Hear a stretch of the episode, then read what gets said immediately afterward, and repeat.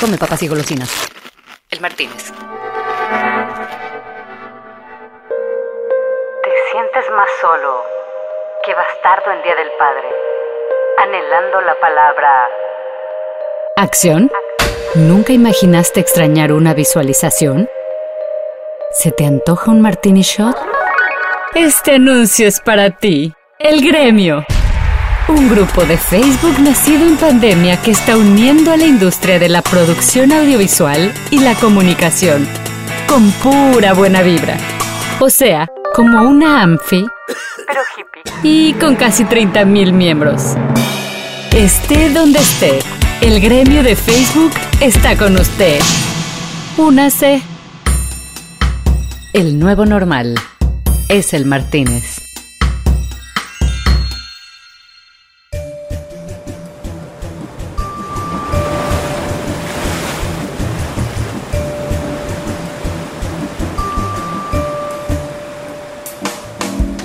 Esa noche en el Martínez pintamos las paredes de verde, cortamos papel picado y decoramos de México lindo y querido.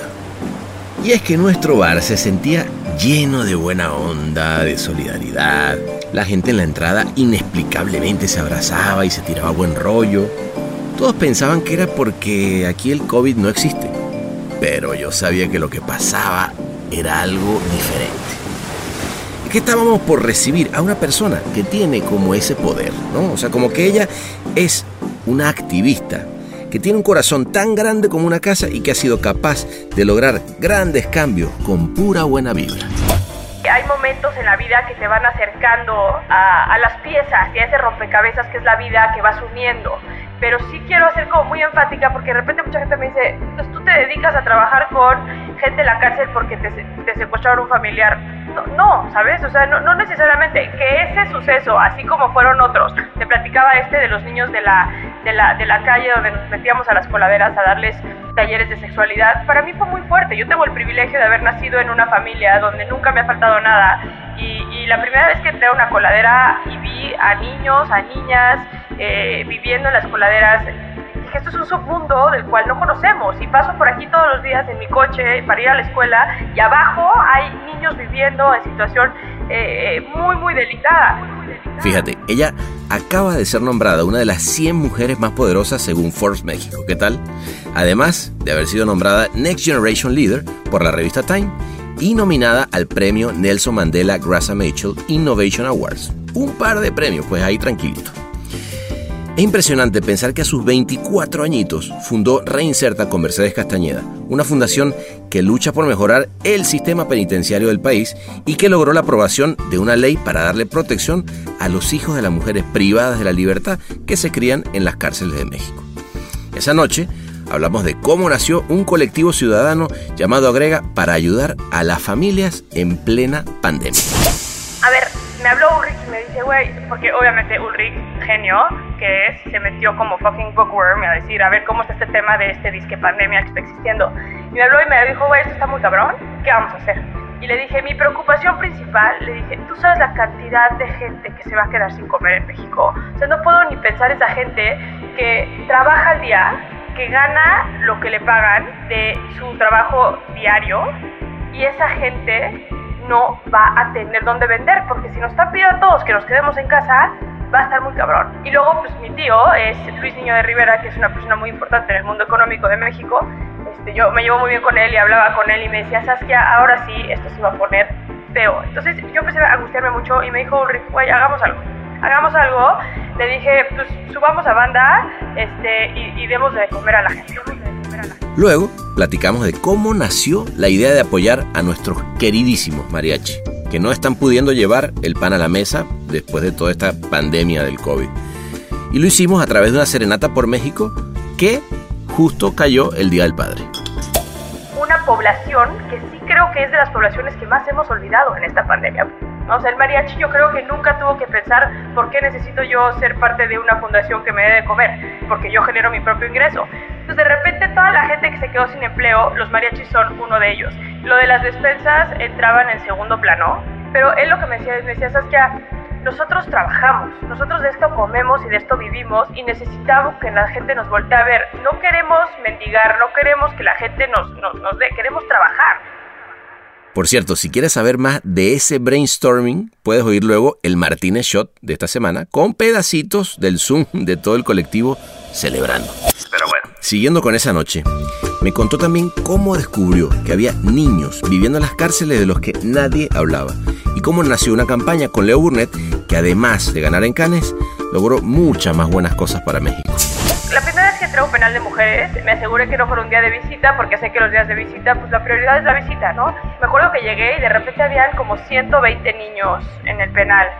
Yo todavía me volteé con la directora de la manera más inocente y le dije, perdón, no sabía que era día de visita. Y la directora se me quedó viendo como diciendo, vaya vieja pendeja, ¿por qué me está diciendo eso, no? Y yo le decía, es que los niños, y me decían, pues están aquí con sus mamás.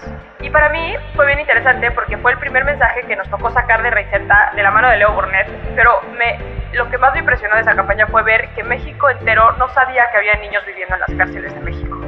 Y Alexis, como el genio que es obviamente con el equipo de Raki y demás, se sentaron y nos presentaron el anuario de los niños invisibles. Entonces fue padrísimo porque el mismo día que presentamos en el Museo Papalote del Niño este anuario, presentamos imágenes muy fuertes que, que las has visto, que son los niños con sus máscaras este, en las cárceles. Eh, tuve llamadas de cinco senadores este día. ¿Cómo? Pasaste una ley en tres días. Hablamos también de cómo están cambiando las cosas con esta nueva realidad. Ya antes de pandemia, Pana, ya, ya veníamos con muchas iniciativas de tenemos que ser más eco-friendly, tenemos que ser más justos, tenemos que luchar por la justicia social. O sea, ya cada vez habían más marchas de equidad. Y ha sido interesante porque esta, esto que pasó en Estados Unidos con George Floyd en plena pandemia, eh, hay como una desesperanza de la gente de decir no más. Entonces yo creo que, que la pandemia y este nuevo normal tiene que traer esta asimilación de todos los ciudadanos de decir yo si voy a emprender, ya emprendí, si tengo un negocio, si trabajo en una empresa, ¿qué estoy haciendo por crear un mundo mejor? Un mundo mejor? También hablamos de lo que significa ser hija de una mamá tan movida, chingona y preocupada por el mundo en el que vive. Una de las mejores decisiones que yo hice al embarazarme fue qué tipo de mamá quiero ser. Porque a veces nos vamos con la finta del deber ser o este o, o, lo que va a opinar la gente y demás. Yo dije, yo soy una mujer que trabaja, eso no me impide de ser mamá y quiero ser una mamá que sea un ejemplo para su hija como una mujer feminista, como una mujer fuerte y una mujer congruente con sus valores y una mujer que es parte de un México y de un mundo en cambio y es parte de ese, parte de ese cambio. ¿Viste qué linda noche se nos viene? Hoy, eso sí, les recomiendo el Gin Tonic Mamey con una tónica hipster que me mandó Walter desde el Hanky Panky, con un nuevo bartender para agasajar a nuestra invitada. Lo siento, François, esta noche no. Pásense pues, esta noche de mariachi, pasión, buena onda. Acércate a la sillita para que brindemos desde cerquita y viéndonos a los ojos por aquello de los años de mala suerte, porque ella es Saskia Niño de Rivera. Un bar transformado en podcast es el Martínez. Es el Martínez. Saskia de mi corazón, bienvenida al Martínez. Mi queridísimo pana, nada me da más honor y felicidad que estar vía el, este, estas cosas contigo. Qué y lindo. más en un podcast tan maravilloso como este. Qué belleza. Oye, pues, si te parece, mm, tú estás en México eh, estresada porque está por llegar el día que hemos estado esperando de los mariachis, que ahorita vamos a hablar de eso. Pero... El día que nos quitó el sueño. Exactamente. Pero entonces lo que te digo es, hagámonos un break en ese estrés y nos vamos, yo estoy acá en, en LA, tú en México y nos vamos a la Costa Azul. ¿Te va? Me encanta. Venga. Vámonos.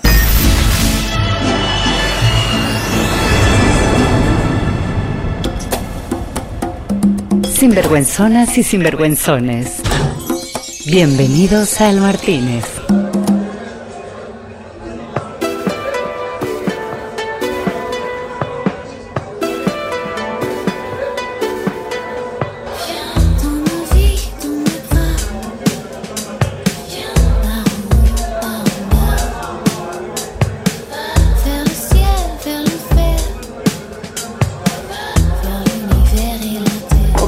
Saskia, este, yo no sé si tú has llegado a estar en época de festival como está ahorita Cannes. Mira a tu alrededor. Es una belleza. ¿Qué te vas a tomar? Hoy quiero un. Quiero un gin tonic. Gin tonic. gin tonic, Qué buena sí. idea, buena idea. Porque, porque ya a esta hora aquí ya son como las 9 de la noche. Es hora de gin tonic. Porque empezar a chelear ahorita como que estaría. eh, no, no va por ahí. Es- yo te voy a acompañar. Vámonos. Yo te voy a acompañar. Eh, espera, espérame tantito. Eh, François, chile gin tonic. Oui, oui. Saskia, le pané. Oui, oui. Merci. Ahí viene. Ahí ya te lo traen. Ese ya es de la casa. Y es una marca particular que tenemos, pero que es orgánica y todo un pedo ahí medio hipster. Pero está rico. Esas cosas hipsters y yo luego no somos tan amigas. Bueno, vamos a ver. Yo, yo, yo creo que te va a gustar. Yo creo que te va a gustar. Vamos a ver, vamos a ver Me si es- encanta, me encanta. vamos a ver si es cierto. Se presta por, por, por el panorama este, Exacto, exacto. hipster en el que estamos. Oye, Sas, cuéntame, a ver, eh, primero, eh, ¿lista para mañana? Lista, lista, lista. Lista. Puta, Este- tengo pánico, pana, tengo pánico. Va a estar, va a estar interesante. Fíjate que lo interesante que yo estaba pensando, lo bueno que tiene el, el Martín es que vamos a hacer, te voy a, te voy a eh, a proponer que hagamos luego una cápsula del tiempo. Ok, entonces, eh, en este momento nosotros vamos a hablar un poquito de lo que va a pasar mañana, pero después vamos a hacer un, nos vamos a ir al futuro y vamos a ver lo que pasó mañana. Ok, pero vamos a empezar, pero vamos a empezar y me vas a decir, ok, para que todos sepan, porque obviamente no todo el mundo está en estas eh, locuras que nos hemos inventado, ¿no? Vamos a empezar por una primera cosa para que todo el mundo se, se ponga aquí, porque estamos acá en este bar y todo el mundo está chupando tranquilo y dice, ¿qué pedo con estos güeyes? Están diciendo que van a ir a ver unos mariachi. A ver, fue así. Saskia, cuéntame cómo, antes de que cuando hablemos de los mariachi, ¿qué pedo con Agrega? ¿Cómo, cómo nació todo eso? Agrega está increíble. Este, Agrega nació porque. Y yo creo que Agrega, antes de decir cómo nació, creo que es bien simbólico porque Agrega tuvo que haber existido porque eso es México. O sea, México es. Es movilizarse en momentos de crisis, México es solidario, México es amor y México es pasión. Este, y, y- y no faltó eh, este grupo increíble de, de- de- de ciudadanos y en tu caso y nuestro extranjero ciudadano de amor mexicano, este, parte de Agrega, que, que nos juntamos.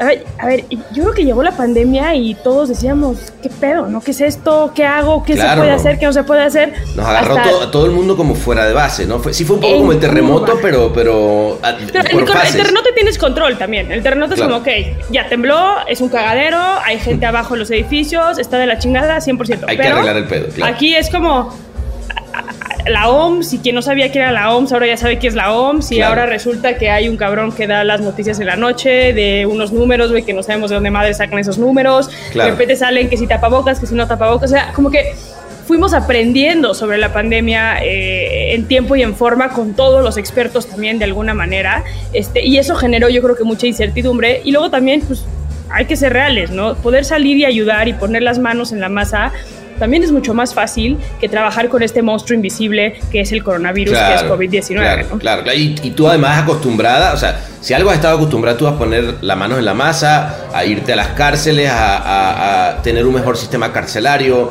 eres alguien que ha estado como siempre súper súper clavada en hacer actividad social, pero en este caso, y yo esa, esa es la que te quiero preguntar, porque a mí me llamaron un día, la verdad, Sí. este, Sebastián Tonda, de, oye, hay unos güeyes que están haciendo algo, y yo dije, pues va, venga, y, y nos juntamos, y de repente not? estabas tú con Ulrich. Pero yo esa parte no sé, o sea, ¿cómo fue que tú y Ulrich dijeron de dónde se conocían? ¿Cómo chingados de A pronto ver, dijeron, hay Ulrich que y hacer yo algo? tenemos una... Ajá. Ulrich y yo tenemos una amistad increíble. O sea, Ok. a ver, hay un, hay un, hay un viaje, hay un grupo eh, que se llama Reality, que es del Schusterman Foundation, que para quienes no lo conozcan es una organización increíble que aparte está donando un chorro de lana ahorita en tiempos de pandemia, este, que hace grupos de líderes, de alguna manera, de ciertos sectores y los llevan a Israel y te inmersen en esta experiencia que es un life-changing experience. Ajá, Este, órale. Y yo fui al último grupo de puros latinoamericanos. Entonces, tú imagínate 50 latinoamericanos, líderes de sector, eh, en Israel, teniendo talleres, este, pláticas, experiencias de liderazgo, eh, de storytelling, de, de- o sea, fue una cosa... A ver, ha sido de las experiencias más fuertes de mi vida, por Ah. mucho. O sea, fue, ¿Cuánto fue, duró? fue mover. Cinco, no, son seis días de actividad, ocho días en lo que vas bien. Qué, qué chingón, ¿no? Este, pero nunca has visto. Luego ya leí que es toda una, una, una fórmula Ajá. de life changing experiences que hizo Harvard, en la cual se basan, pero te van llevando en este camino de, de, de, de- de vida.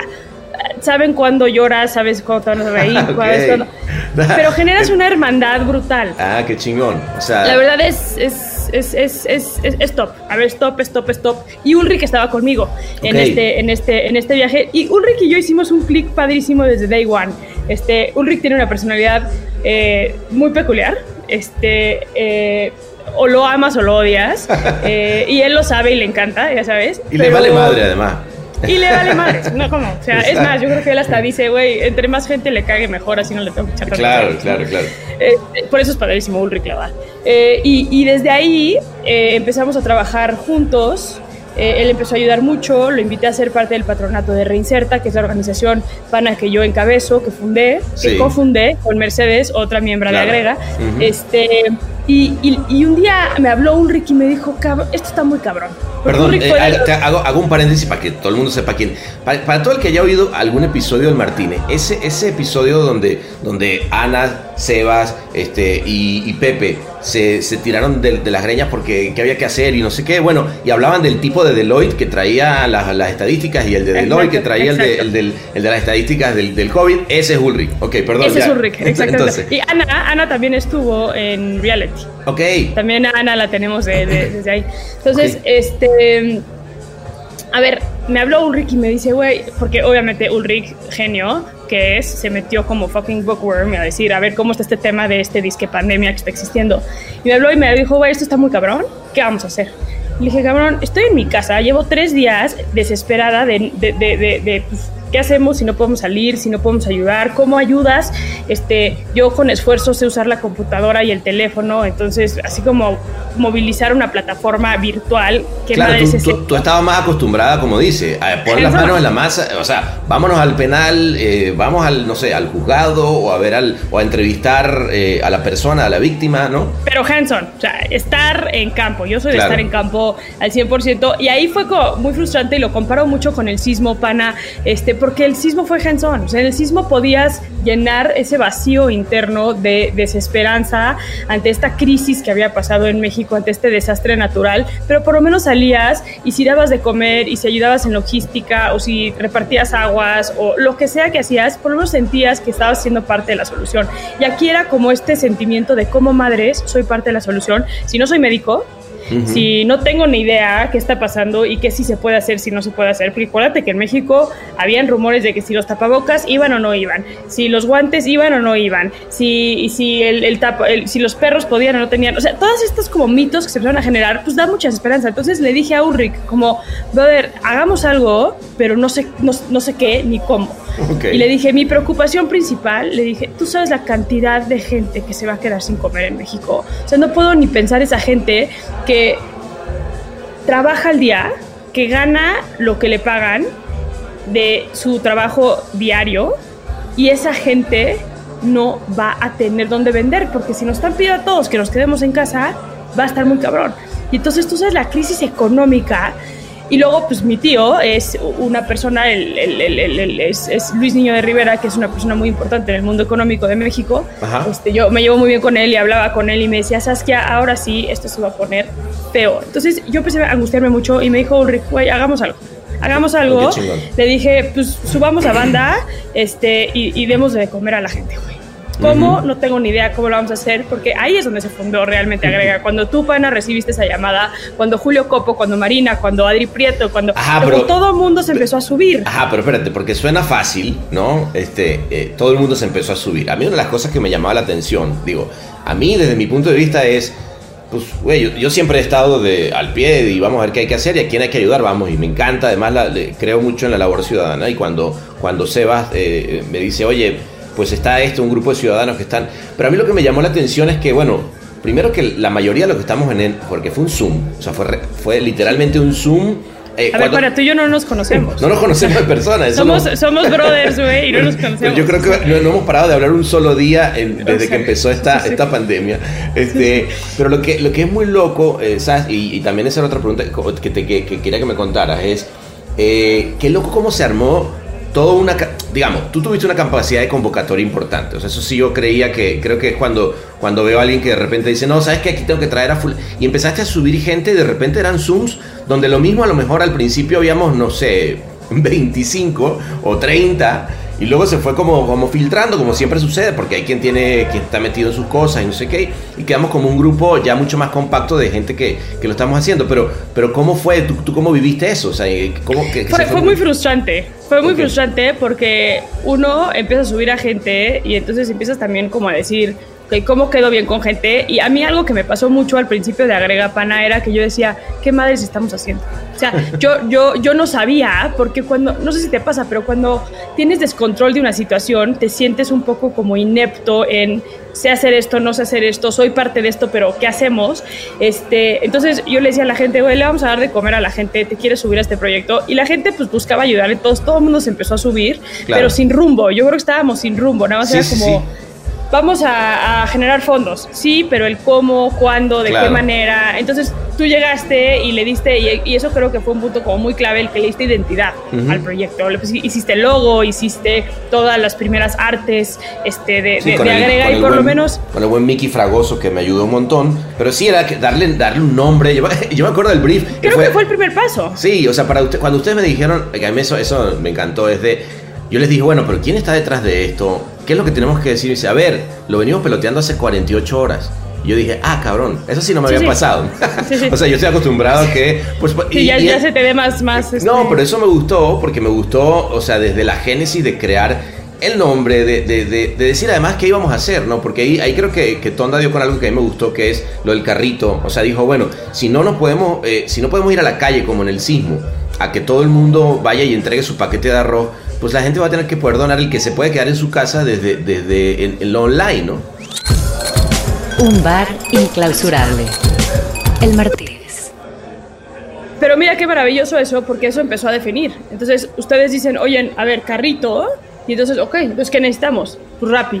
O necesitamos Mercado Libre, o necesitamos, Claro. ¿sabes? O sea, como que empezó también a definir este nuevo normal que es, ya no salgo y ayudo, ya no salgo y entrego, ya no voy, sino vía lo que sí puedo hacer, Claro. insertemos la manera de ayudar con estas nuevas formas. Y eso creo que fue un gran aprendizaje. Ese fue un gran aprendizaje. Lo que tú dices que es muy cierto y creo que fue maravilloso es, este, fue padrísimo cuando se incluyeron para mí, este cuatro personas clave, eh, que son Marina, Adriana, Mercedes y Julio, Sí, que son total. personas súper cuadradas en cuanto a decir, a ver, cabrones, está chingón su desmadre, porque tú yo, Ulrich, No, no. un desmadre, ¿no? No, Así de, no, no, nos pusieron- nos esto, y pusieron un orden no sé. No, no, o sea, a ver, cuando. Julio puso share screen por primera vez en el Zoom, y fue como, a ver, cabrones, aquí está este, este, este desmadre jerárquico, así como esto ves esto y esto Sí. se entrega así. Hicieron un equipo cabroncísimo, entre ellos sí, cuatro. Sí, sí, sí. Que por cierto, perdón, eh, tampoco, ¿sabes que Ellos tampoco se conocían, ¿no? No, ellos no se. O sea- de hecho, creo que Marina no conoce a Julio. Adri y Marina y yo somos muy amigas. Ok. Este. eh, pero. No, no conocen a. Julio. O sea, Julio- Y Adri y Julio son brothers ya. Ya, acá, es que, es que eso es lo que es cabrón, fíjate que desde el- hablemos desde lo, desde lo humano, ¿no? Este, a ver, nosotros, ¿estás de acuerdo que durante estos, que, es, que llevamos ya como tres meses, creo, ¿no? Sí, desde marzo. eh, hemos, hemos empedado, eh, nos hemos enojado, hemos eh, recaudado 3 millones de pesos, pero al final del día, creo que lo más, y, y de las cosas más chingonas que me, lle- que me, que me he llevado de todo esto es que no necesitas eh, el- el estar en un lugar para lograr que algo suceda, ¿no?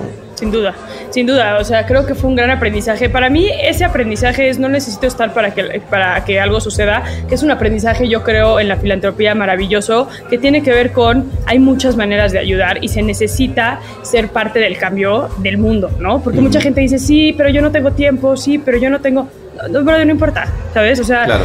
le, do- le puedes donar 10 pesos al mes a una organización que sabes que está haciendo las cosas. Puedes, si puedes ir, puedes ir. O sea, hay que encontrar el cómo sí. Y creo que nosotros aprendimos, yo creo que dos cosas que para mí son claves y han sido también experiencias maravillosas que, como dices tú, han estado llenas de todo tipo de emociones y de todo tipo de momentos, porque nos hemos peleado, nos hemos reído, hemos llorado, hemos tenido crisis, vaya, este, varios se han, han pedido dos o tres días de, de echarse De para atrás por temas de break y han regresado, el Claro. maravilloso, ¿no? Este, que es increíble, pero yo creo que de los más grandes aprendizajes ha sido, uno, este aprendizaje a ayudar de una manera nueva, y dos, ¿cómo le haces cuando tienes a 12 líderes que son jefes en sus sectores, que no, o sea, no hay uno que tenga un jefe, digo, Adri Prieto, pero dentro de la sustentabilidad de Aeroméxico, ella lo lleva. Claro, ¿sabes? claro, O sea, claro, como claro. que tiene Al su, final su son todos eh, de decisiones eh, poniéndose de acuerdo y acostumbrados a, que, a decir, bueno, esto es lo que vamos a hacer y, que, y de cuando del otro lado te dice, no,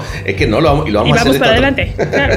bueno, y, y, a ver, y hablemos entonces ahora sí de los mariachis. Esa, te- por ejemplo, fue otra fuerte que tú y yo tuvimos, la verdad. Este, pero estuvo increíble porque ahí salió mucho la personalidad de todos, ¿no? Y creo que es lo que hizo este, que, que pudiéramos eh, em- ponernos todos en una misma, en una misma página, pero, pero también fue un estira y afloje de hacer este happening que va a pasar mañana, este, tan increíble ante una población que sí creo que es de las poblaciones que más hemos olvidado en esta pandemia. Porque, a ver, puedes decir, hay fundaciones que se dedican a, a ayudar a X población. Reinserta trabaja con gente en la cárcel, Origen trabaja con mujeres en situación este, eh, de vulnerabilidad, etc., ¿no? De todas las organizaciones. Pero sí hay un sector muy grande que no tiene la necesidad de ser beneficiario de una organización. Y esta pandemia le pegó a ese sector. ¿no? O sea, el mariachi yo creo que nunca tuvo que pensar por qué necesito yo ser parte de una fundación que me dé de comer, porque yo genero mi propio ingreso. Entonces, de repente, toda la gente que se quedó sin empleo, los mariachis son uno de ellos.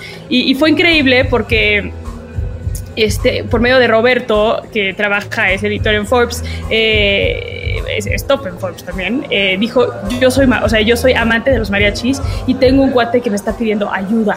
Por favor, este, me, me habló y me Y, dijo, y ¿qué, ese ¿qué cuate, hacemos? y ese cuate es un mariachi además, ¿no? Eh, Es mariachi, él es mariachi, Marcos Sí. es mariachi y es cabeza de un grupo muy fuerte de, de mariachi en la Ciudad de México, con de el- una zona muy conocida. con el que te tocó hablar y que por, lo Sí. que por lo que me contaste además te tocó el corazón, no fue solamente, o sea, sí, sí, yo vi en ti un cambio, ¿no? no de, de pasar a decir, bueno, eh, sí hay que ayudar a los mariachis a decir, no, no, no, es que hablé con ellos y la verdad es que la cosa está cabrona, ¿qué te No, digo? no. ¿Sabes qué fue bien interesante de hablar con Marco? Que no me pidió dinero. Lo de las despensas entraban en segundo plano, eh, porque nosotros obviamente como lo hacemos en Agrega es, estamos distribuyendo despensas y todos los recursos los metemos en despensas. Pero él lo que me decía es, me decía, Saskia, nosotros trabajamos, nosotros de esto comemos y de esto vivimos y necesitamos que la gente nos voltee a ver. No queremos mendigar, no queremos que la gente nos, nos, nos dé, queremos trabajar. Claro. La cosa es que ahorita, en pandemia, no estamos pudiendo trabajar y no estamos pudiendo poner comida sobre la mesa. Y eso fue algo que a mí me dijo. Entonces me dijo, ¿por qué no hacemos algo que, que, que, que nos ponga en el radar? Y fue cuando hablé contigo que, que se ideó, ¿no? Este, al pie de tu ventana, eh, que fue hagamos este happening donde la gente por lo menos se duerma el domingo, Día del Padre, diciendo, güey, hay mariachis en este país A huevo. que, que, que llevan música todos los días de nuestras vidas desde que nacimos, está en nuestra sangre como mexicanos los mariachis, y que hoy se las están viendo negras. No, no, no, o sea, que tú, tú lo estás diciendo y a mí se me pone la piel china, nada más de oírlo y de imaginarme, y te lo digo en serio, de lo que va a pasar mañana. O sea, eh, a ver, una de las grandes preocupaciones yo creo que teníamos y que es y que es súper, eh, que creo que está muy bien tenerla, era el tema de los protocolos de seguridad. O sea, seguimos en, en- en rojo, seguimos eh, con, con- Nunca había habido tantos casos de COVID como está habiendo ahorita en la Ciudad de México. Y nosotros decir, ¿sabes qué? Sí, y por eso vamos entonces a hacer un protocolo de seguridad exageradamente fuerte en el que vamos a tener eh, distancia no, no un metro y medio, tres metros. Va- no, vamos a tener, no vamos a tener una camioneta con... Una camioneta de 16 personas van a ir solamente cuatro personas con la distancia. Todos van a tener eh, sus caretas y todos van a tener su- sus, este, sus tapabocas. ¿Pero por qué? Porque al final yo creo que hay algo que es, que es bien importante, que por un lado eh, tiene una causa que es muy importante, ¿sí? que es visibilizar a una población que además siempre nos ha traído alegría, siempre nos ha traído... este, Buenos ha- momentos. Y nos ha inspirado, ¿no? Entonces yo creo que... Sin y- duda. Y, y por otro lado, creo que se, se visibiliza a ellos, pero también por otro lado... La gente se lleva un poquitito de, de música y que nos hace tanta falta, ¿no? O sea, yo creo que estamos todos ya tan, hartos de todo lo que está pasando, ¿no? Y sabes qué, pana, quiero agregar algo que estás diciendo que es bien importante, que yo de las primeras cosas, ahorita que me preguntabas cómo empezó a agregar, de las primeras cosas que yo veía es, pues venimos como con esta ola de Europa, que no vamos como escalados en tiempo, y yo decía, pues sí, este, qué chingón en Europa decirle a todo el mundo, quédate en tu casa cuando eres Alemania o eres Holanda y tienes un gobierno prácticamente perfecto que puede repartir programas sociales y puede asegurarse que nadie se quede con hambre, porque Claro. eso pasa, pero Latinoamérica no tiene ese Es problema. verdad. Entonces, algo que yo le decía mucho a Ulrich al principio es como, güey, Latinoamérica va a estar muy fuerte porque tienes a mucha gente en pobreza y tienes a mucha gente con empleo informal. Y eso es una característica muy específica de Latinoamérica y de México y Centroamérica y, y- y- y eso lo tenemos que incluir dentro de la fórmula de cómo salimos de esto lo menos ilesos posibles. Y yo te escucho hablar de los mariachis mañana y es, estamos metiendo todas las medidas de seguridad porque ese es el nuevo normal. Claro. Lo cual no implica paremos. Porque no todos podemos parar y no todos pueden quedarse eh, lejos de su casa, no todos pueden quedarse en su casa eh, y eso hay que también tomarlo en cuenta. Entonces, ¿cómo sí? Y yo Claro. creo que lo que va a pasar mañana es un ejemplo perfecto de cómo sí se puede que un grupo de mariachis no se queden sin llevar comida a su casa Eso. Eso, y chino. no salgan infectados o salgamos este, ¿no? Eh, de una manera irresponsable. Claro y eso sí. creo que es la Estoy- actitud que México tiene que tomar. Me late. Y salud por eso, ¿sabes qué? Por los Salud, mariachis. salud, salud, salud, salud. Este, pues muy bien, yo entonces te voy, a, te voy a proponer, en este momento nos vamos a ir al futuro, ¿sí? Vamos a ver qué fue lo que pasó. Vámonos.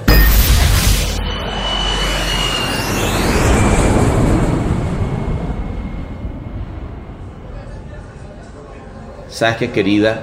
Te veo esa cara y algo me dice que todo estuvo muy bien porque te veo feliz. Pero Éxito yo- absoluto, Éxito. Juan. Ahora, Un- unas cuantas hernias de estrés más, pero, pero, pero éxito rotundo. Y, me encantó cómo lo viviste tú también desde lo virtual. Este, Sí, sí, sí, sí, haber estado en ese, ese streaming te lo agradezco enormemente. Eh, pero cuéntame, cuéntame cómo fue. No, no, no, no, sabes, la locura pana. Y, y- y también tú quiero que me cuentes cómo lo viviste de No, manera ahorita te virtual. cu- Ahorita te cuento. Mira, tengo un, un par de, de tumorcitos de estrés más, este, de los que ya de por sí tenía. Fue un día este, muy emotivo, muy, muy, muy emotivo. Eh, tú no sabes lo que fue eh, cuando empezaron a tocar 200 mariachis sobre la plaza de Garibaldi. O sea, Eso es algo, algo que se siente, pues, este, cada nota que expresas, este, se siente la emoción, se siente transmitir a, otros países la, lo que es la cultura mexicana.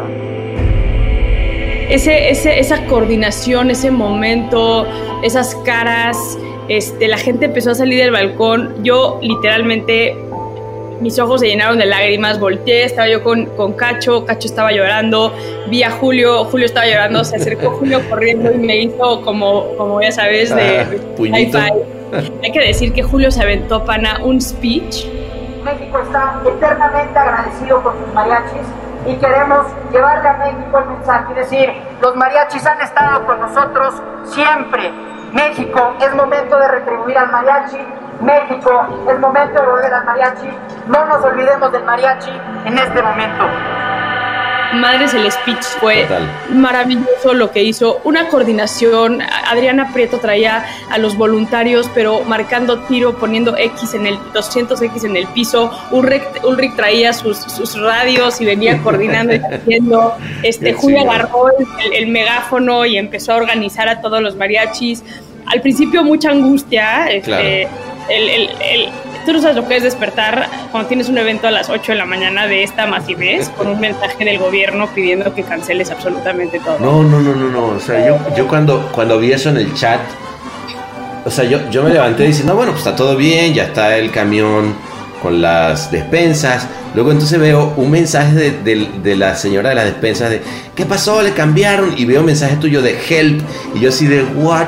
O sea, ¿qué pasó aquí? No, yo, yo no sabía a las cuatro y media quién me iba a contestar el teléfono. Claro. Mi primera mi primera reacción fue Marina, porque Marina tiene gemelos y Claro. Marina está divorciada, entonces la otra mamá tenía a los bebés, entonces dije, güey, a ver, mamá divorciada con bebés, tienes tu teléfono prendido en la Claro, madrugada, sí o sí. ¿sabes?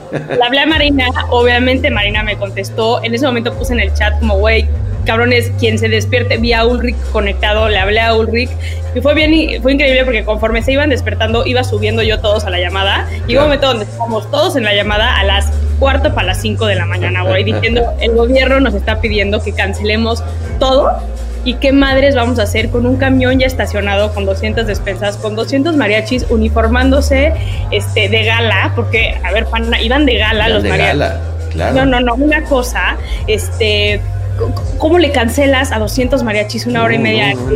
Este, ¿dónde madres metes 200 despensas? ¿Cómo les quedas mal a los mariachis diciéndoles, saben que esto que íbamos planeando durante un mes ya no va? Teníamos todo un equipo de producción que tú coordinaste y que Alex Raider y Cacho coordinaron, que se volaron la barda, este, sí, sí. medios de comunicación que estaban citados, teníamos 80 camionetas de Urban este, estacionadas. No, no, bueno, yo ahí te juro que sentía que me moría, pero tú no sabes lo increíble que fue.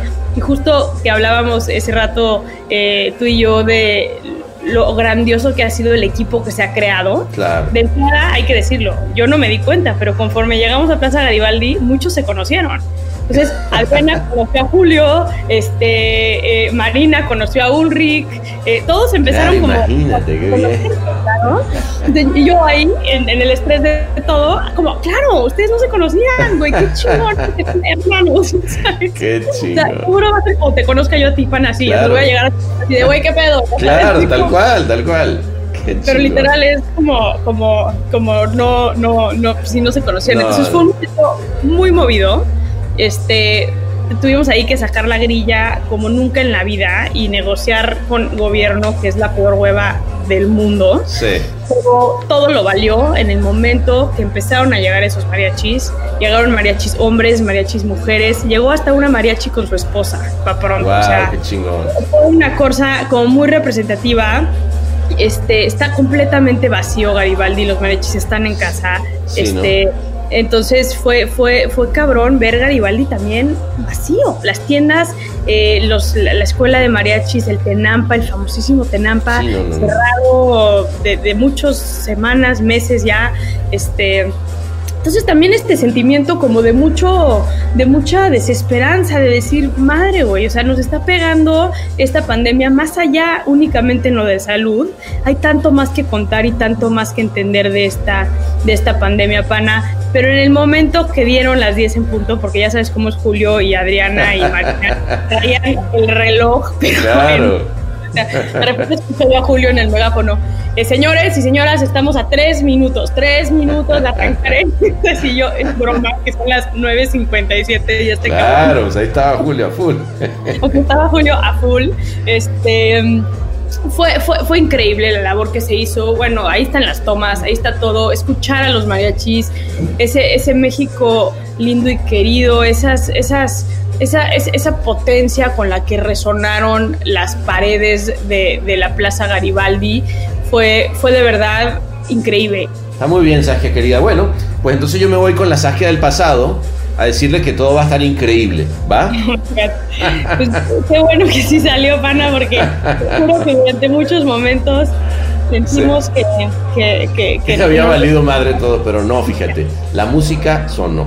la música ¿Eh? y retumbó. La Eso, música eso, retumbó. chingado. Estuvo increíble, pana. Bueno, Saskia, te mando un beso. Me voy a. voy- este, me están esperando en el Martínez la otra Saskia, ¿vale? Bueno, órale, abrazo. Espérame, ya va.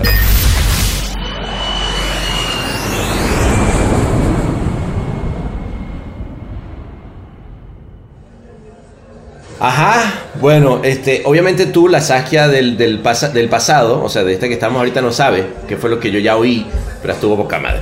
Este, y, y, y ¿sabes qué es lo más chingón? Que todos los, de- los, de, los de Agrega estaban on fire y, y Julio estaba muy feliz que se logró. no, Me dan hasta ganas de llorar de lo que pasó. no, sabes que me encanta, de verdad, digo, y, y- tampoco vamos a hacer de- del Martínez todo un programa sobre agrega, pero, pero sí a mí me gusta mucho eh, eso, la cantidad de gente diferente que hay, cada quien con su, con su expertise, con, con las ganas, con un chingo de amor por México, haciendo, haciendo de esto algo, algo poca madre, ¿no? O sea, este, Alex, cómo se ha rifado. No, no, o sea, no, no, el- Alex el es top. Cacho, Alex o se metió a hospitales desde día uno. O sea, Alex está en hospitales documentando todo el tema de COVID. Ese cabrón tiene astronaut suit en su es- casa y se ha rifado. No, es cabrón, es muy cabrón cómo se ha rifado y además a mí me, me- me da un chingo de gusto saber que, que él fue del semillero, o sea, yo eh, el otro día me hablaba y me decía, güey, no sabes qué chingón, este, recuerdo esas épocas, este, que fue una, una escuela de creatividad que tuvimos. Este, Te admira muchísimo. y, te admira y- mucho. No, yo lo quiero un montón. Y el, y el cacho también, eh, ¿sabes? Todo el, equipo de, de, de. No El rulo también. El sí. rulo. O sea, no, de, de verdad que ha sido, ha sido un, un placerzazo esto. La- eh, me, me- me ha encantado. Pero, pero de nuevo, esto para ti, y- y Saskia, no es normal, no es, eh, no es algo anormal, no es, no es nada nuevo, ¿no? Eh, yo me pregunto, a ver, yo cuando todo esto pasó y empezamos a conocernos, obviamente yo te googleé y dije, a ver, ¿qué onda? ¿Quién es Saskia, no? Y empecé a ver pu- pues, una carrera, ¿no? De, una mujer incansable, preocupada por la seguridad en el país. Entiendo que pasaste por una situación también que tuvo algo relacionado con el secuestro, que fue lo que te hizo este, mm, estar tan sensible al tema. Es, es así, ¿no? Estoy- eh, fue parte de, lo las cosas que yo vi, o no no tiene nada que ver con eso. Sí, te, te voy a decir, o sea, tiene que ver, tiene que ver. Eh, hay, creo que, que varios. ¿O cómo nace? Pues mi pregunta es cómo, ¿por qué nace esa, por qué las cárceles para ti en tu, en tu vida? ¿Sabes, sabes qué pasa? Creo que es una suma de factores. Pana. Eh, vivimos en un México muy violento, vivimos en un México muy injusto.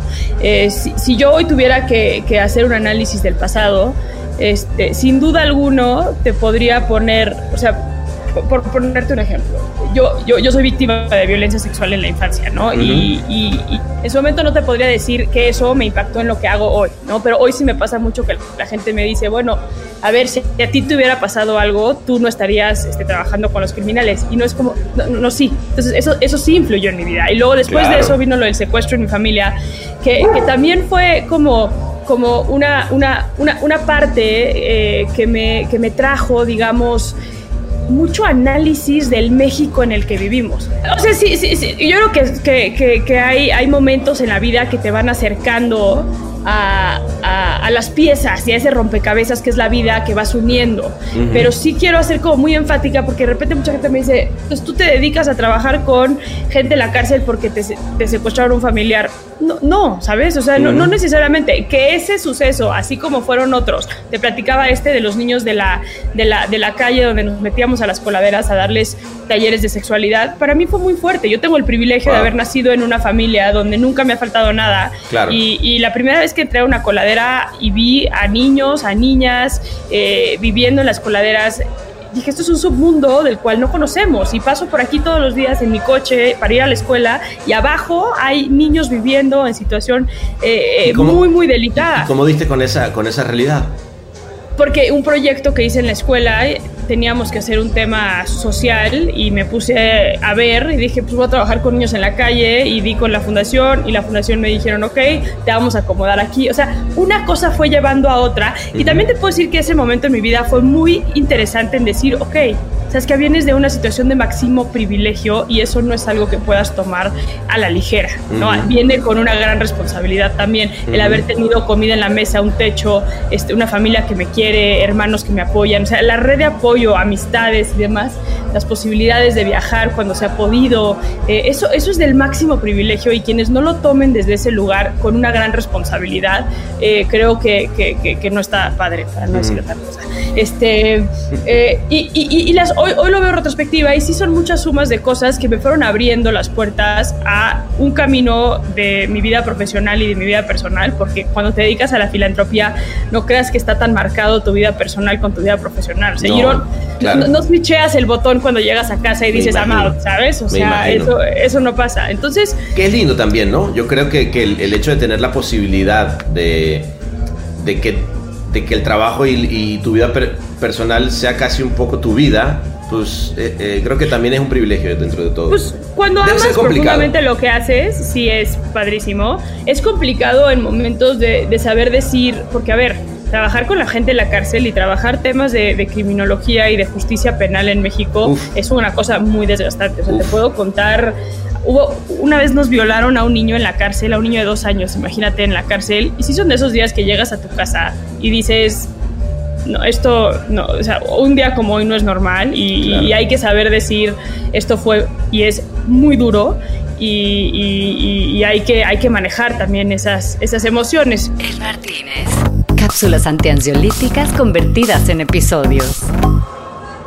Y, me imagino que además no debe ser, o sea, que terapia, o sea, yo me, yo me pongo en esos zapatos, eh, eh, honestamente no sé si, si, te- si tuviera yo el, como en mi país le decimos el guáramo, ¿no? Que quiere decir como, como ese temple para decir, ¿sabes qué? No solamente sí lo voy a, me, voy a, desestresar, a llevarlo adelante, sino que además mañana voy a volver a ayudar de nuevo, porque ya me di cuenta que hago más falta que nunca.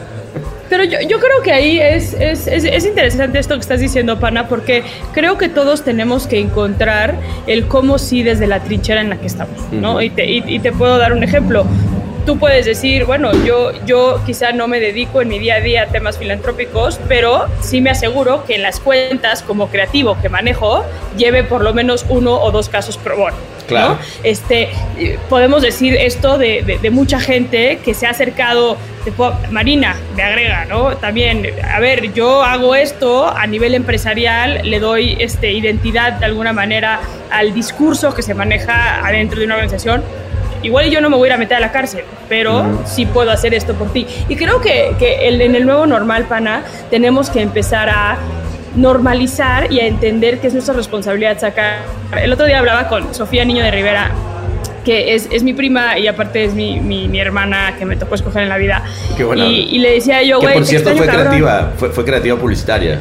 Sí, Ella. ella fue, sí, Pero, perdón, creo que te- fue un te desliz, interrumpí. fue un ¿Qué- desliz qué- en su vida porque es una gran comediante Exacto. hoy. Este, ¿Qué te decía?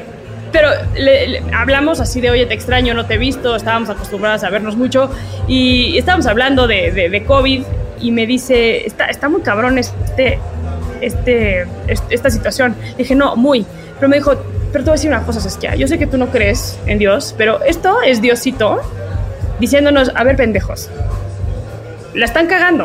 O sea, la están cagando. Y ahí les va una pequeña muestra de que si siguen así, las cosas van a irse y se van a ver muy mal.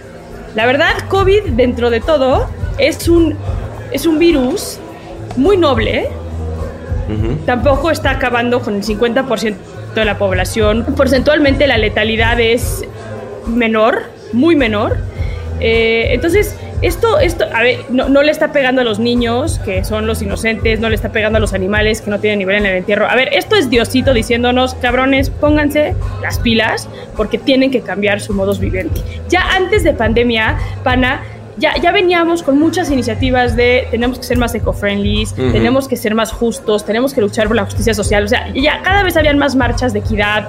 Y ha sido interesante porque esta, esto que pasó en Estados Unidos con George Floyd en plena pandemia, eh, hay como una desesperanza de la gente de decir no más. Entonces yo creo que, que la pandemia y este nuevo normal tiene que traer esta asimilación de todos los ciudadanos de decir yo si voy a emprender, si ya emprendí, si tengo un negocio, si trabajo en una empresa, ¿qué estoy haciendo por crear un mundo mejor? Y yo sé que suena cursi. No, no, no, no. Pero no es cursi. No, no, no, no. Para mí no solo no es cursi, sino que es necesario. O sea, yo, yo creo que, que lamentablemente eh, durante mucho tiempo, bueno, yo creo que por ejemplo Trump es, un, es una... eh, es justamente el símbolo de lo que éramos, eh, desde el punto de vista, eh, cuando hablamos, si pensamos en, el- en este eh, capitalismo de antes, donde lo único que importa es que haya petróleo para hacer más gasolina o no, y, y- y pienso, quiero pensar que eso es justamente el pasado y lo que, y lo que tiene que venir. Y digo Trump nada más como un, un símbolo, ¿no? De este tipo que, Claro. que lo único que le interesa es el dinero, que, que es un súper, eh, que, que vota a la gente, I'm your fire, y, y- y está todo el tiempo en un Sí. pedo, y, está siempre en contra de algo en vez de, de estar construyendo algo, ¿no? Entonces, eh, eh,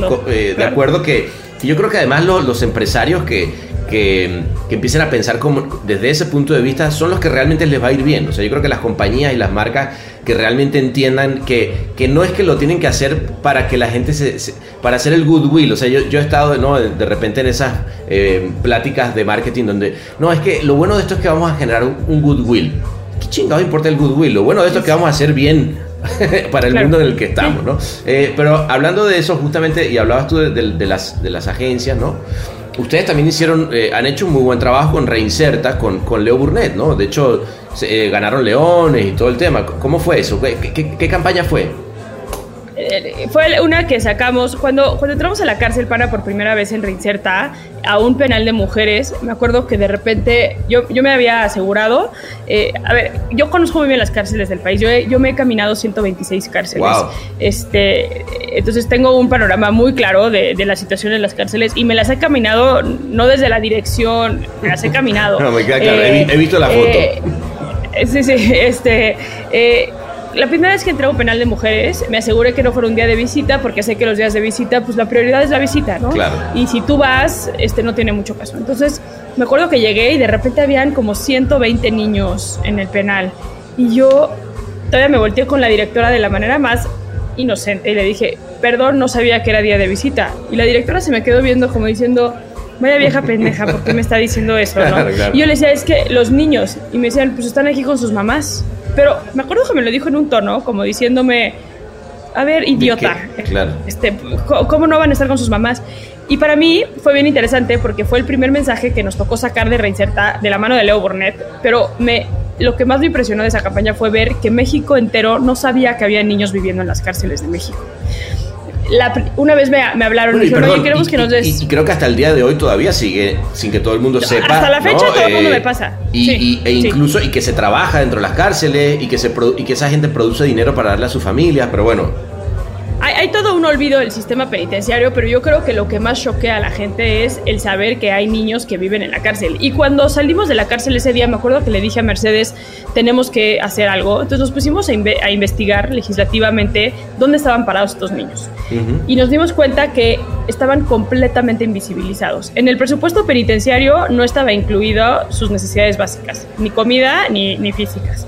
Eh, en la ley general de niños, niñas y adolescentes en situación de vulnerabilidad, que viene toda una lista de los niños, niñas y adolescentes en situación de vulnerabilidad, no vienen estos niños especificados como niños que están en la cárcel. Claro. Eh, hablábamos con legisladores y nos decían, me acuerdo que un legislador me dijo, Saskia, este, esos son problemas de la mamá y no es responsabilidad del Estado Wow, salvaguardarla. Y, wow. y yo, wow, wow, ya sabes, como, Claro, espérense. claro. Entonces nos sentamos con Leo Burnett, este, ¿Qué, eh, eh, qué fue creativo? maravilloso. ¿Qué creativo? Estaba, en ese momento estaba Alexis Ospina, Ok, el bueno quien hizo este trabajo, sí, es brillante, estaba Raki, estaba Lore Villa, o sea, estaba, teníamos un grupo padrísimo Lore, en- en- en- y, y de gente muy apasionado con, con, con, con, la cau- Reinserta. con, lo- con- con la causa, pues, con lo que Sí. estaba. Ujú. 100%. Y se, los, se nos, nos presentaron, yo llegué y les dije, a ver, hay 700 niños que sepamos, porque no están contabilizados tampoco, que están viviendo en las cárceles del país. Yo empecé a caminar las cárceles de mujeres y empecé a encontrarme a niños. Me acuerdo, pana, que me encontré a un niño con parálisis cerebral en el penal de Oaxaca, Wow. nueve años, acostado en una celda y ahí lo tenían. Su mamá indígena, en una situación muy, muy, muy precaria eh, económicamente. Este, en Acapulco teníamos niños de 12 y de 13 años viviendo en la cárcel. Teníamos en Tijuana a las mamás pariendo y a los 24 horas les quitaban a sus, a Wow, sus hijos. Este, cada, cada estado tenía como, como su propia este, situación, su propio drama. Eh, los penales más peligrosos como el Topo Chico nos llegaron a matar en una riña a un niño de dos años en un contrafuego. Entonces fue como, a ver, ¿quién regula este, o sea, ¿quién regula este pedo? Claro. Entonces nos sentamos con, con, con Leo Burnett y les dijimos, a ver, hay estos niños. Obviamente para Leo Burnett fue, ¿qué es esto? O sea, no puedo creer que hay estos niños. ¿Qué hacemos? Y Alexis, como el genio que es obviamente con el equipo de Raki y demás, se sentaron y nos presentaron el anuario de los niños invisibles. Mm. Esto era, así lindo. como los niños afuera van a la escuela y tienen su anuario al fin de año con sus fotitos de lo que vivieron en el año y demás, vamos a hacerlo para los niños de la cárcel y vamos a posicionarlo para que la gente empiece a visibilizar lo invisible. Entonces por eso le Muy lindo. pusieron el anuario de los niños invisibles. Fue un éxito. Este, me acuerdo que mi abuela vive en Holanda y me acuerdo que salió en la portada del Telegraph de Holanda y mi abuela mandó a traer a todas sus amigas a enseñarles, ¿no? Que, pero fu- fue un escándalo. A ver, sí, sí fue, sí fue, este, después de esa nota eh, me sacaron a mí en el Times allá en Estados Unidos este, como Future Leaders of no sé qué, y todo estaba basado en, ese, en esa iniciativa de los niños invisibles. Y mucha- luego me hablaron este, y me dicen, oye, queremos que es una conferencia. Y yo, ¿de qué? De grilla política. Y yo, yo no sé hacer grilla política. Claro. ¿Cómo? Pasaste una ley en tres días, ya tenías la ley, O sea, en la ley de acción penal. a raíz, Ese o es sea- el objetivo. El Martínez. Incomodidad a tu medida en cápsulas no retornables. A raíz de, esa acción eh, que tenía de visibilizar a esos niños, se logró cambiar una ley. Se hizo, Reiseta Se, se hizo una ley, o sea, ya Ajá, Reiseta redactó Ok. la ley Ok. y cuando sacamos el anuario de los niños invisibles, Reiseta ya tenía redactada esa ley y ya sabíamos dónde queríamos que fuera, qué queríamos que dijera, ya teníamos todo. Entonces fue padrísimo porque el mismo día que presentamos en el Museo Papalote del Niño, que es el museo más importante de, de México para niños, presentamos ante medios de comunicación este anuario, presentamos imágenes muy fuertes que, que las has visto, que son los niños con Sí. sus máscaras este, en las cárceles. Rudísimo. Eh, tuve llamadas de cinco senadores distintos ese día. Wow. Y a- el día siguiente estábamos presentando la ley. Hay una foto maravillosa donde estoy yo con varios senadores y lo más importante es que son senadores todos de diferentes partidos. Entonces también eso fue como muy Increíble. importante, que fue aquí no hay oposición para pasar esta ley. Y eso fue la maravilloso porque desde ahí empezamos a trabajar con los niños de la cárcel desde Reinserta y también hicimos una relación muy padre con Leo Burnett, que creo que es el ejemplo perfecto, Pana, de cómo desde donde estás sentado puedes ayudar. Exactamente. Y, y- y además de, que, de hacerlo de- de- desde un punto de vista eh, convencido que lo que vas a hacer va, va a generar el, el cambio. Te hago una, una Claro. pregunta. ¿La ley eh, ¿qué, qué lograba o qué, lo, qué logró? ¿Qué se logró con esa ley? Eh, espacios dignos adentro de la cárcel. Ok, Eh, El reconocimiento de estos niños como un sector vulnerable. ok, que antes no, no Eh, estaba. Ajá, que antes no estaba. Ujú. Eh, regular el tema de la edad Ok. de los niños, este, porque un niño de 12, 13 años viviendo Es en un penal, ¿sabes? O sea, hay un tema ahí de derechos humanos, libertades y demás, pero también estaba fundamentado, que este, que este es el más importante, el de la edad, está fundamentado en la relación afectiva del apego materno-infantil, que es bien importante, porque también no se valía que en Tijuana le quitaban los niños a sus mamás. Wow. Fíjate, Y- pana, a mí hay una historia que me gusta mucho contar de esto, porque la gente luego cuando nos escucha hablar de esto, lo primero que piensa es, pero saquen a esos niños de ahí, los niños no deberían de estar en la cárcel. Es como el primer pensamiento de la gente. Hay una, hubo un caso en Chile eh, de una mujer asesina eh, que le notifican que su hijo de 7 años tiene leucemia y tiene 3 meses de vida. Ella le escribe una carta al director diciendo que, bueno, sabía que ella pues, no era una buena persona eh, y que había hecho mucho mal al, al país, pero pues, solicitaba que se hicieran y se tomaran medidas extraordinarias para que ella pudiera ir al hospital a despedirse de su hijo. El director le contestó diciéndole, hasta estaba ofendido de que se haya atrevido esta mujer de solicitar este, este beneficio, digamos, para decirlo de alguna manera. Y el niño terminó, y que por supuesto que no le iban a dar esa, esa, Claro. esa, esa opción. El niño terminó muriendo a los pocos meses y ella le escribe una carta a la ONU donde ella lo que dice en la carta es sin duda yo soy una mala persona y no tenía por qué Chile hacer estas medidas extraordinarias para que yo pudiera salir a despedirme de mi hijo pero mi hijo sí tenía el derecho de tener a su mamá a su lado cuando se estaba muriendo y para mí esta, este, este ejemplo que, que es nerve wracking sabes pero es, es muy importante porque delimita el derecho también del menor entonces nosotros cuando vemos una persona en la cárcel decimos criminal, persona non grata, Claro. pero no pensamos que es una acción que tuvo en su vida por la cual ya está cubriendo una pena, pero también es una mamá.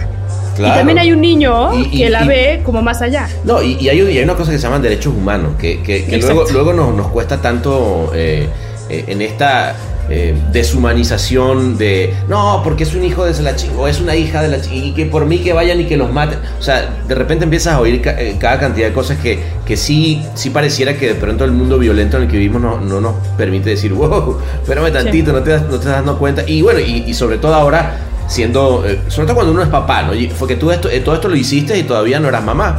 ¿No? O sea, todo esto fue, no. fue, fue hace, Esto fue hace seis años. seis años, y ahora yo te veo siendo mamá en pandemia, y ahora queriendo llevar de comer a todo México, y ahora armando los mariachi. Pero bueno, eh, que- ¿cómo, cómo, cómo ha sido también esa experiencia? Ahora que, ahora que lo ves con estos ojos de mamá, es diferente, ¿no? Es, es, es fuertísimo el tema de la, mater- la maternidad. A mí me ha costado mucho trabajo, pana, eh, el tema de la maternidad eh, en pandemia. Yo soy una mujer que está acostumbrada a hacer cosas. Soy una. Fíjate, cuando me embaracé, eh, una de las mejores decisiones, y si nos están escuchando quienes estén embarazadas o quienes estén pensando en embarazarse y les dé miedo embarazarse por el miedo a dejar su vida profesional, eh, una de las mejores decisiones que yo hice al embarazarme fue qué tipo de mamá quiero ser. Porque a veces nos vamos con la finta del deber ser o este o, o lo que va a opinar la gente Sí. y demás. Yo dije, yo soy una mujer que trabaja, eso no me impide de ser mamá y quiero ser una mamá que sea un ejemplo para su hija como una mujer feminista, como una mujer fuerte y una mujer congruente con sus valores y una mujer que es parte de un México y de un mundo en cambio y es parte de ese cambio, ¿no? Mm, con todo el respeto a otro tipos de mamás, ¿no? No, Porque no, no, yo claro. creo que la base es decir yo qué tipo de mamá. Claro. Y- sea, y sea cual, sea cual sea la, la mamá que, que tú te propongas ser, creo que también eh, una de las cosas que, que- que es lindo de lo que estás diciendo es que cada quien debería poder ser la persona o la mamá o el papá de que quisiera ser siempre y cuando se asuma como es. Lo que pasa es que también es cierto que en general te, te establecen en la sociedad siempre un, un parámetro de qué tipo de mamá, papá o profesional o lo que sea eh, habría que ser. Y, y quiero pensar, a ver, yo, yo por ejemplo me pongo en tu lugar y digo, wow, qué, qué rudo. O sea, yo antes de que empezáramos, y, eh, de, de que estuviéramos acá sentados en el Martínez, me contabas de estas cartas que de repente te llegan de un, eh, un tipo que está en la cárcel, un, un narco. Este, me llegó una, car- una carta de un Z, me llegó, este, porque saben que tú, que tú ayudas en el tema carcelario. Yo digo, wow, qué, qué gran, qué, qué par de ovarios tiene este Saskia, este, qué, qué increíble, pero también qué, qué fuerte. Yo imagino si- desde tu familia, incluso, este, que digo, wow, qué, cómo, digamos, cómo mezclas eso, ¿no? Pero, ¿sabes qué, pana? Justo la mezcla, este, y te agradezco esas, esas, esas porras, pero la mezcla luego es bien complicado, porque luego la gente, y especialmente ahora con redes sociales, ¿no? La Sí. gente puta lo tiene todo, este, eh, tiene esto súper balanceado y es muy Ah, buena mamá, pero aparte, sí, y es como de, güey, uno dejemos de proyectar eso, porque este pedo está cabrón. Yo no sabes la cantidad de veces que he llorado en el baño, pana, en esta pandemia, con mi hija reventando la puerta atrás, así de, Claro. mamá, ya sabes, y yo así como, y no sabes también la cantidad de veces que he estado sentada trabajando Sí. y mi hija fuera como diciéndome, mamá, quiero, ven, a jugar conmigo, ya Yo, sabes. yo la he visto. Tú la- Eh, eh, eh, hemos estado juntas donde desde, ¿qué vamos a hacer con las? No sé, y la Sí, sí. Mamá, mamá, no, este, sí. Mamá, y- ven, mamá, ven, mamá, Claro, ven. Y también claro. ahí es como de, en mi cabeza es como, soy la peor mamá del mundo, pero ahorita es mi hora laboral y ahorita me toca, No, y, ¿sabes? y sabes que y, y ahora son esto. y ahora son tu- tu- tus años, los años en los que puedes eh, realmente hacer un cambio. Y, y yo estoy seguro que si ella la agarras de, de aquí a unos años y, y- y oye esto, va a decir, "Mua, qué mamá, eh, qué, qué bueno que mamá lo hizo, porque te hacía falta que, que alguien lo hiciera, ¿no? Eh, Entonces- Y eso, eso espero, y eso espero, y eso creo que va a pasar, pero también, pana, eh, mucha gente dice, bueno, qué maravilla tener ese balance en la vida, pero también hay muchos, yo, yo pertenezco a un grupo de amigas que es mi gasolina de amistades, se llama el Red Tent. Ok. Eh, es las mujeres más increíbles que vas a conocer en tu vida y todas son trabajadoras y todas son chambeadoras y en este proceso de amistad muchas se han embarazado también. Me acuerdo que una vez una que tiene unos gemelitos puso en el chat, eh, niñas, mi- una de mis hijas acaba de dar sus primeros pasos y yo estoy sentada en el despacho haciendo un amparo y no puedo dejar de llorar. Y fue, fue bien cabrón porque a los pocos días yo estaba en una cena de trabajo y me mandó el papá de mi hija eh, un mensaje, un video donde mi hija decía su nombre por primera vez. Y me acuerdo que me salí Wow. de la cena, fui al pasillo y lloré en las escaleras del pasillo de, de servicio y dije, no estuve ahí cuando. Entonces le hablé a mi mamá, así como, ma, acaba de pasar esto. Y me dijo, amor, la primera vez que Pía diga Pía es cuando tú le escuches decir Pía. Esa va a ser tu primera vez, Claro. ¿sabes? Y, y- y fue padrísimo porque fue como, ok, hay que, hay que. Yo tomé la decisión de ser una mamá que trabaja y eso también implica ciertos sacrificios de decir, ahora me toca no estar, no puedo estar siempre. El Martínez. Realidad virtual sin inteligencia artificial. De acuerdo. Y sa- sabes que también yo, yo pienso una cosa, que eso todavía ti- tiene que ver también con cómo está establecido el, el- el género y qué le toca qué a quién, ¿no? Este, a mí también me, me jodió un montón no, no haber estado cuando este, Mateo y Camilo dieron sus primeros pasos. Y, Claro. y, eh, lo que pasa es que lo mm, me jodía quizás en lo personal. Pero no en lo social, porque en lo social estaba, es lógico, pues ese es el papá. Pues Es tu deber, es tu que, deber ni modo que no- que claro. no esté, o sea, pues ni pedo, ¿no? Y aquí, aquí no, entonces creo que, que de nuevo, eh, y, y- y, eh, todo este pedo de, de New Normal y la chingada, lo que sí, es un hecho es que creo que todo eh, tiende y qué bueno a que al final del día, tanto eh, si eres papá, si eres mamá, al final eh, necesitas estar con tu hijo, pero hay veces que no puedes estar, pero vas a querer darle lo mejor y, y vas a, entonces a ayudar a, a un mundo mejor. Em, eso también es importante que estás diciendo. Alguna vez, este, no sé qué le estaba yo con mi grupo de feministas y la, y la chingada, y eh, estaba yo platicando porque tengo la, la suerte de que escogí eh, al mejor papá para mi hija. Este, es, Manuel es un gran, gran, gran papá y, y eh, algo le decía yo como, es que eh, la nueva maternidad y esto de balancear nuestras vidas y esto, ya sabes, y me dice, oye, yo tengo una pregunta, ¿y la nueva paternidad qué? güey?"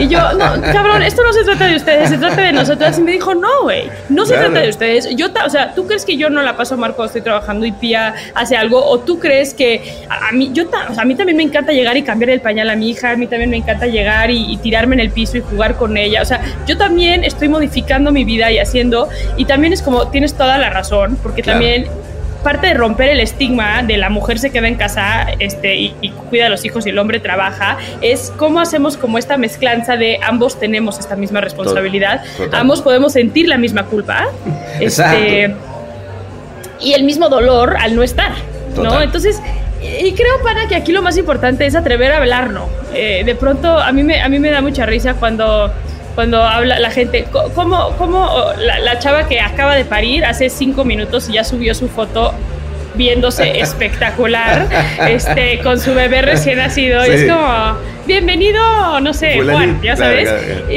y de repente es como, no, güey, estás tirada a la mierda. tienes- las que nos hicieron cesárea, tienes la panza rajada a la mitad, Claro. este, no, cabes en tu persona. No, Tienes y- esta nueva chingadera que llegó a tu vida que la verdad te, te- te saca de todo tu, tu, tu órbita, ¿no? Total, Este, total. Esto de amor a primera vista, pues la amas porque dependen de ti, hay un pedo ahí de la naturaleza bien cabrón, pero de repente si dices, güey, a mí me gustaba en mis noches llegar y ver mi serie y ahora tengo esta madre que llora cada dos horas, ya, ya sabes, o sea, como- Total, total. y la gente no se atreve a hablarlo. No, no, porque todo debería ser. Es que mira, pensemos que en redes sociales todos somos como una versión eh, de Netflix, güey. O sea, todos haz de cuenta que ah, somos mm, exitosos, hermosos, la luz te pega bien, o sea, está todo bien. Pero la verdad, yo por ejemplo, ahorita que hablas de ese, yo me acuerdo perfecto cuando, cuando nacieron, Mateo, por ejemplo, que fue nuestro, nuestro primer hijo.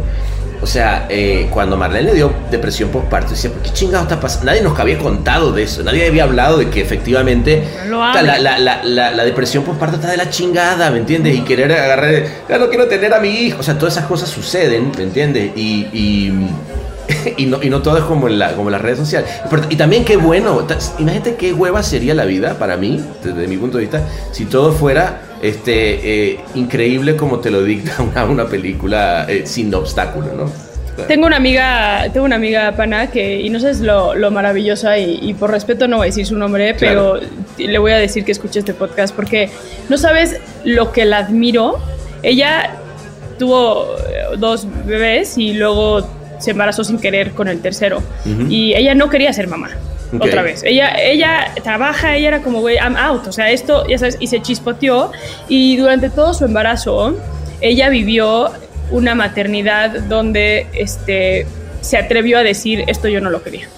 Mm, Y yo, yo, yo decía, güey, qué cabrón, porque te atreves a decirlo. Claro. Y snaps for you, porque te atreves a decirlo, ya sabes, porque luego, luego nos metemos en, ay, sí, estoy feliz, y Sí, mi bebé sí, sí, yo. Y, y este, ya sabes, porque ese es el deber ser. Y, y ella, y, y fue una maravilla ir caminando a su lado este, y escuchándola hablar en esos momentos que de repente decía, "Am I o sea, estoy tomando la decisión correcta, este, eh, ¿Qué pasa si, no? Hasta eh, algún día llegó a decirnos, ¿qué pasa si no lo quiero? O sea, ¿qué pasa si nace y no lo quiero? Y es como, güey, qué chingón que estás teniendo la honestidad de Son poder hablarlo. Y son sentimientos, Son sentimientos. que se ¿Quién- valen. ¿Quién chingado te puede decir de ti que, que no puedes sentir que, que hoy no me gustaría ser papá o no me gustaría ser mamá. Ni pedo, somos seres humanos. Que, pero de nuevo, creo que justamente en el no poder decirlo a veces se, se complica se complica el asunto. Y además es cuando muchas veces también, eh, bueno, separaciones, una cantidad de cosas que se dan porque, porque se mantuvo una presión. Yo, yo siempre agarro y le digo así a mis amigos que, que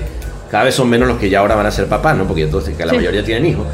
Pero yo siempre, yo, yo tuve hijos muy, muy, muy chavo. Sí, güey, va a estar cabrona.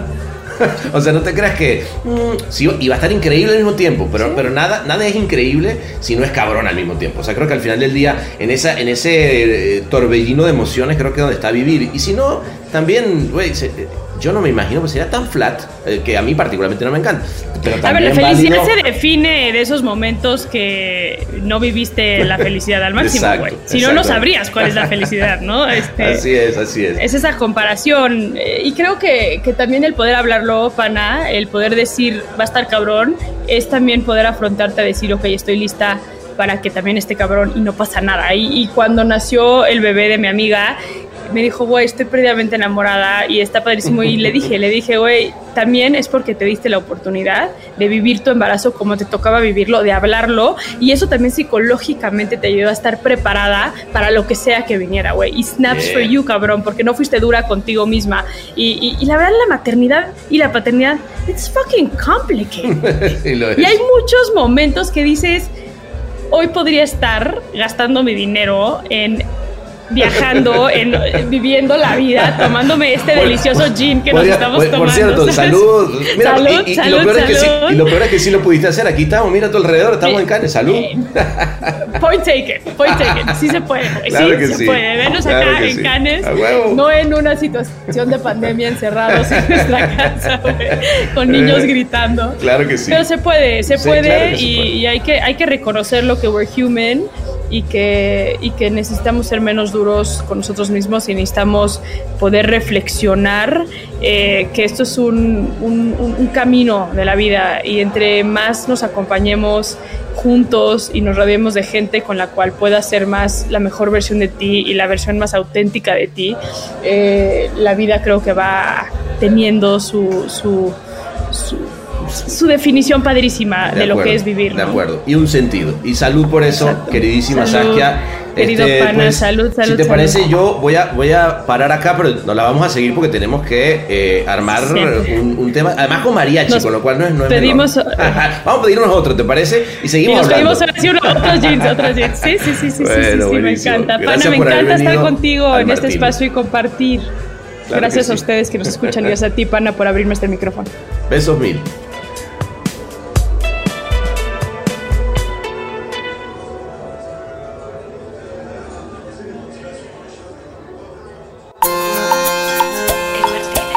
Toque de hola la. Con un poquito de truco truco. El Martínez.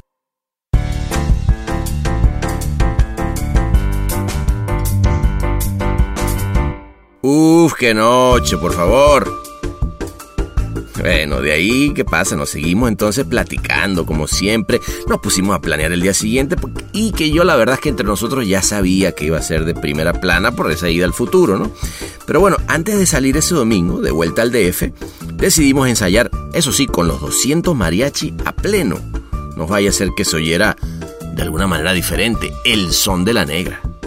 Pero como tú eres de los que te quedas siempre hasta el final, te pedimos esta canción para ti.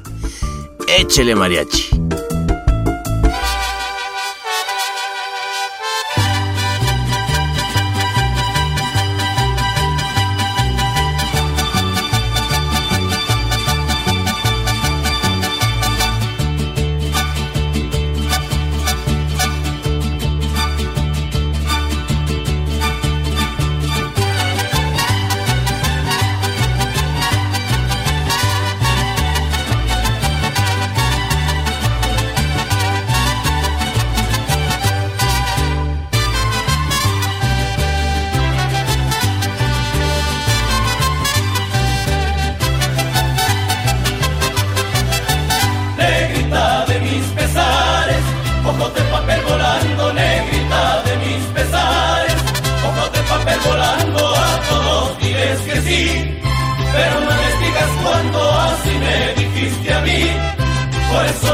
esperando.